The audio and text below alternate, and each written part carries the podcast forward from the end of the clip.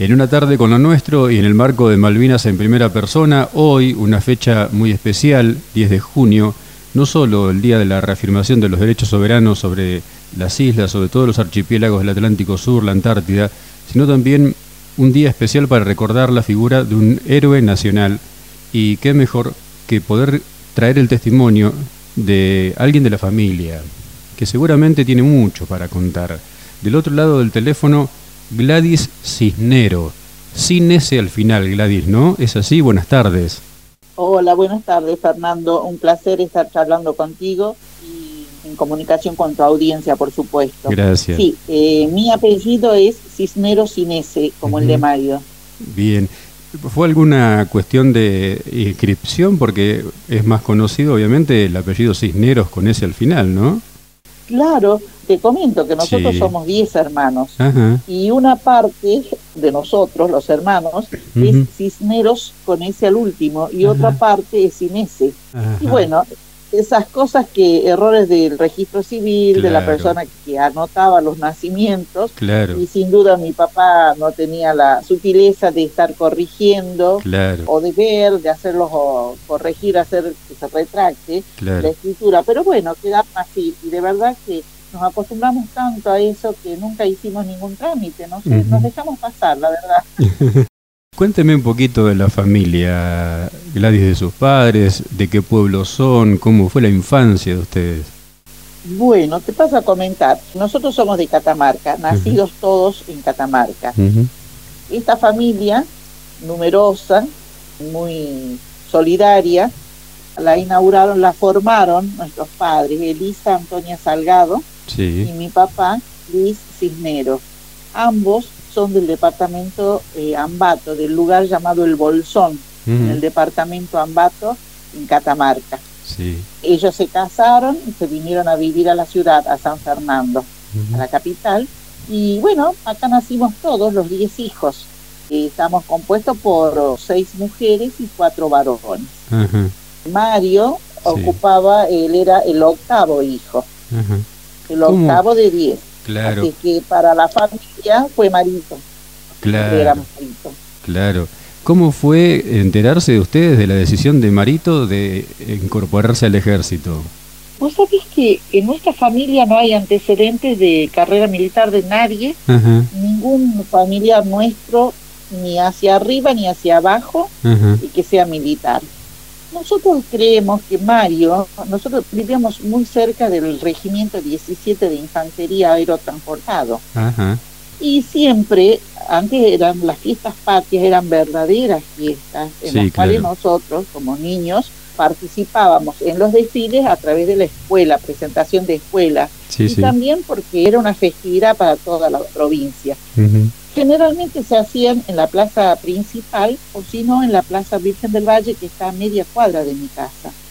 Entonces nosotros este, vivimos, participamos mucho los desfiles militares. Claro. también cuando se hacían los saltos de paracaidistas, caían muy cerca de mi casa porque eh, no había construcciones, no había los barrios que están, y te puedo decir que estarían a siete, ocho cuadras de mi casa, era donde caían los um, paracaidistas. Entonces, esas vivencias yo creo que a Mario lo iniciaron, lo incentivaron, lo animaron a inscribirse en la escuela de suboficiales. Claro. él cursó normalmente la escuela, estaba en la secundaria, en tercer año, y le dijo a mi mamá que él y a mi papá que él no quería seguir más la secundaria, que él se quería ir a la escuela Sargento Cabral.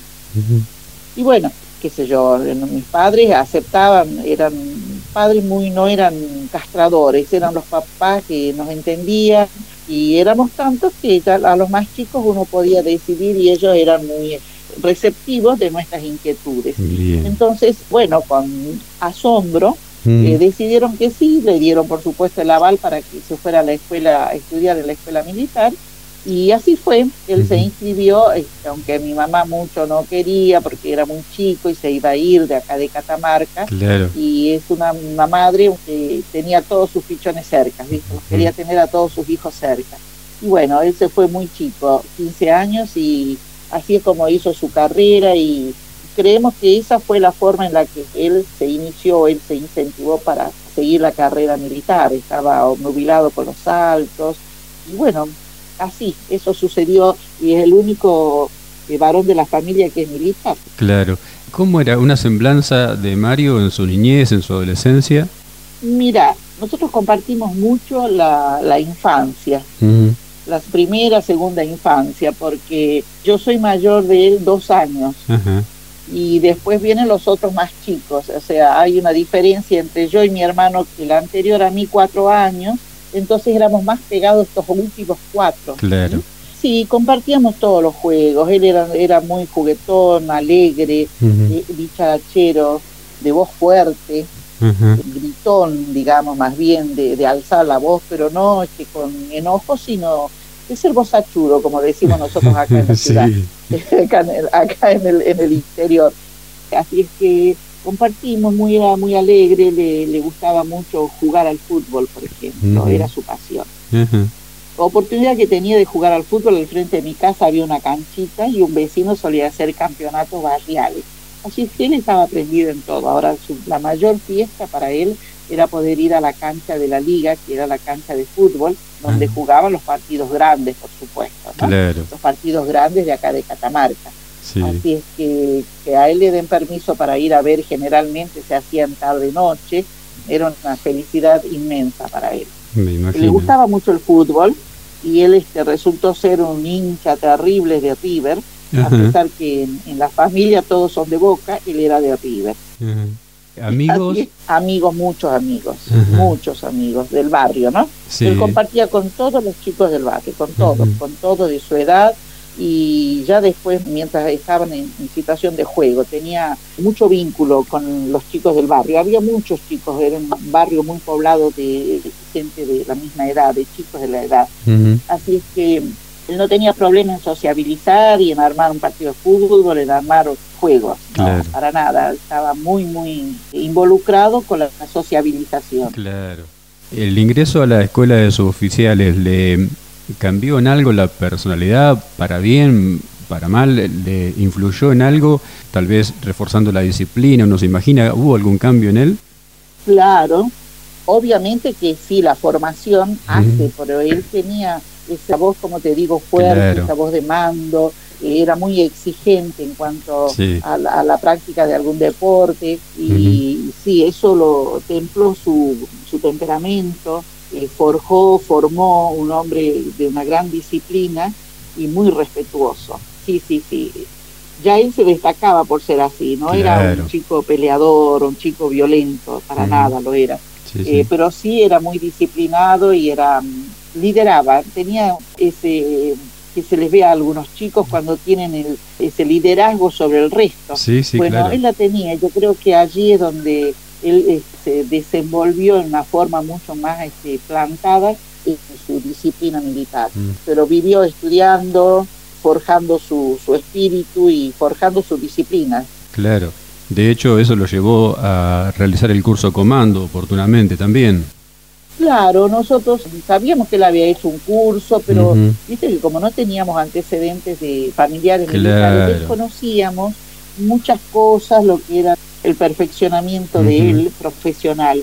Lo desconocíamos, pero tampoco él alardeaba de eso. Él hacía un curso y nosotros no sabíamos qué magnitud ni qué tenía el curso, que tampoco él era de contar tanto, pero cuando Mario ya no está, allí es donde nosotros tomamos una real dimensión de las capacidades que él había adquirido, del perfeccionamiento que él había adquirido dentro de la fuerza y, bueno, no, todo eso fue sorpresivo y nos llevó muchos años en aceptar que él estaba preparado, que era un profesional en la fuerza y estaba dedicado a eso. Él entregaba su vida, entregaba su tiempo y su pasión era para, para la, la fuerza del ejército. Sin dudas. Malvinas ¿Cuándo y cómo se enteran ustedes que Mario había sido desplegado a ah. Malvinas? Y nosotros nos enteramos después de muerto que él estaba en Malvinas, porque él no nos avisó. Él se despidió de mi hermano Héctor, de nuestro hermano Héctor en Buenos Aires, y le pidió que no nos avise a nosotros, porque todos éramos, te imaginas, con las criaturas, hijos chicos, sí. trabajando, los chicos en la escuela, y mi papá que no tenía una salud muy firme. Entonces, él pidió que no nos avisara para que nosotros estemos tranquilos, sigamos atendiendo nuestro trabajo, nuestra familia y, a los chicos. Él era un gran defensor de la familia y por lo que siempre abogó y siempre decía que hay que mantener la familia unida, la familia en armonía, que todos estemos bien. Y bueno, él quiso generar eso yéndose sin avisarnos. Y nos avisaron a nosotros el día 13 de junio que él había fallecido, el día 10. O sea que nos enteramos que él estaba en Malvinas cuando ya él estaba muerto, pero sin saber que había fallecido aún. Así es que fue una bomba para nosotros, una explosión, implosionó nuestra familia porque todo, todo de golpe. Y, bueno, en estos casos no es fácil perder a un ser querido, menos en estas situaciones en las que uno no sabía. Pero bueno, la contención de la familia, de la gente, de los vecinos, de la gente de Catamarca, que se volcó a contenernos de la iglesia también, el padre contenía, contenía a mi papá, a nosotros, así es que uno va elaborando y va sintiendo que y aceptando que fue su voluntad y que él estaba preparado para eso y era lo que quería. era para él, su vida era para el ejército y para la patria. Y con el paso del tiempo, como me decía hace un ratito Gladys, empezaron a enterarse de todo lo que rodeó a Mario durante su vida militar y ese empeño en ir a las islas y combatir y dar todo de sí por la patria, como usted lo decía. Claro, exactamente. Nosotros empezamos a recibir este, notas de condolencia, visitas de, camaradas. Sí. No entendíamos, yo sobre todo no entendía, hablo por mí, ¿no? este, mujer con niños y yo no sabía lo que era la vida militar, no entendía entonces, este, este era un despertar nuevo, un aprender muchas cosas, y sobre todo escuchar. Pero te digo que el dolor es, tan, es inmenso y a veces este, te cuesta resolver esos temas, ¿no?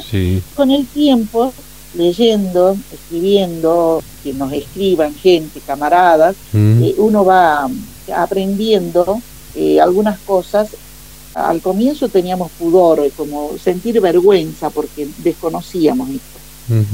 Pero hoy es orgullo. Claro. Hoy sentimos que es orgullo pleno.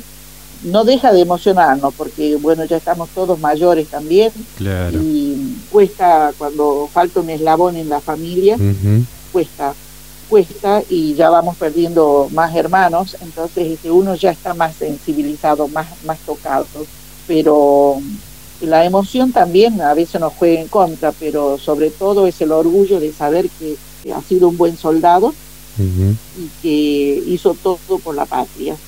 Y a la patria la entendemos como la familia, Dios, los símbolos patrios, nuestra bandera, nuestra tierra.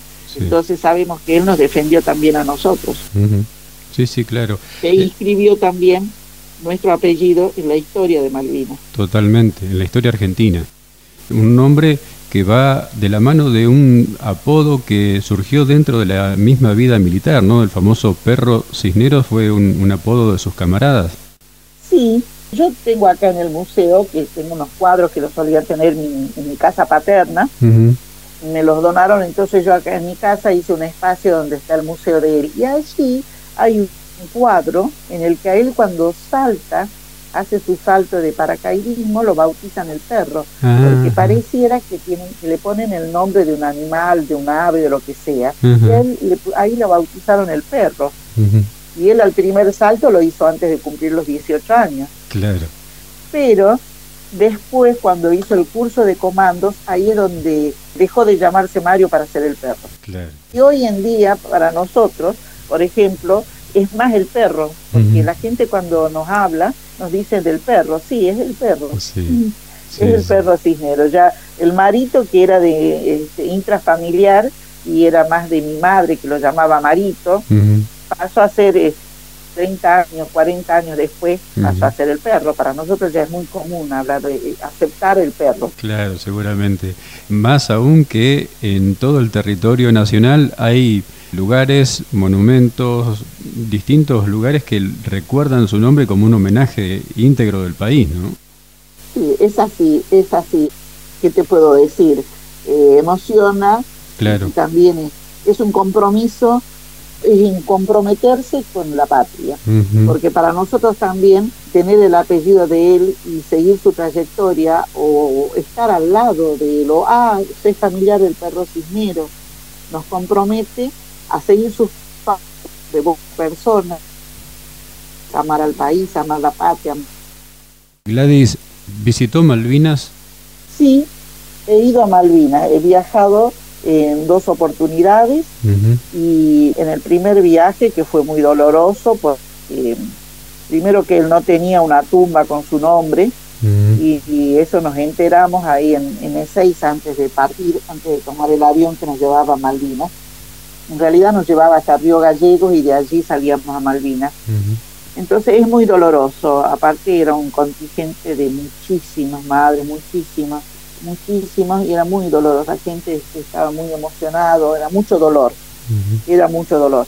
Y bueno, elegimos una tumba cualquiera. En ese momento pensamos, todos murieron por la misma causa y todos son nuestros hermanos. Claro. Pero bueno, en el 2018 pudimos viajar. Yo viajé con un sobrino, estando ya la placa en, en su tumba realmente, porque en el 2017 se localizaron los restos de él y pudimos, yo pude viajar a dejarle mis oraciones en su tumba, donde está el cuerpo, donde yace su cuerpo. También me despedí, me despedí de él porque yo creo que no voy a volver a Malvinas y se merecía él tener un lugar, tener un nombre su tumba, no tener el nombre genérico de un hombre conocido solo por Dios. Claro. Nosotros también lo conocimos a Mario, al perro, nació con un nombre y se fue con un nombre en su placa, en su tumba, está su nombre, Mario Antonio Cisneros. Y para mí fue muy liberador, liberarme de mucho dolor, de mucha angustia, saber que su cuerpo no, no quedó abandonado y que tiene cristiana sepultura, como todos quisiéramos conocer amados. Sin lugar a dudas. Admiro su entereza, admiro su fortaleza, Obviamente nombrarlo a Mario el perro Cisneros es, como decíamos al comienzo de esta charla, nombrar a un héroe nacional que eh, no escapa a nadie, su nombre, su historia, lo que brindó, que brindó todo, brindó su vida por la patria. Gracias Gladys por este rato, obviamente el micrófono libre a su disposición para lo que quiera agregar en el final de esta charla.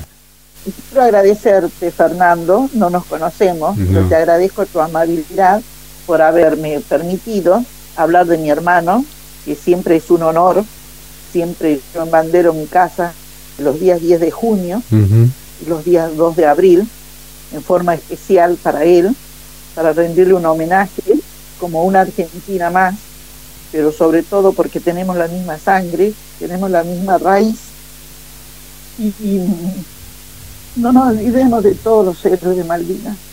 Justo hoy, coincidencia, Mario muere el mismo día que es el día de la reafirmación de los derechos soberanos sobre nuestras islas. Así es. Pero no nos olvidemos que quedaron 649 argentinos esperando una resolución que nosotros podamos viajar por Malvinas como si viajáramos por cualquier provincia nuestra. Que Dios y la Virgen nos amparen y que todo esto se resuelva tal vez no lo veamos nosotros, tal vez esta generación, la mía, no lo pueda ver, pero que en las venideras así sea, y bueno, allí sabremos que nuestros héroes no murieron en vano y que ellos están esperando hasta que podamos plantar nuestro estandarte en esa tierra. Un abrazo inmenso, Gladys, y todo el cariño desde el corazón de la provincia de Buenos Aires para ustedes. Muchísimas gracias a vos y un saludo muy especial a toda la audiencia.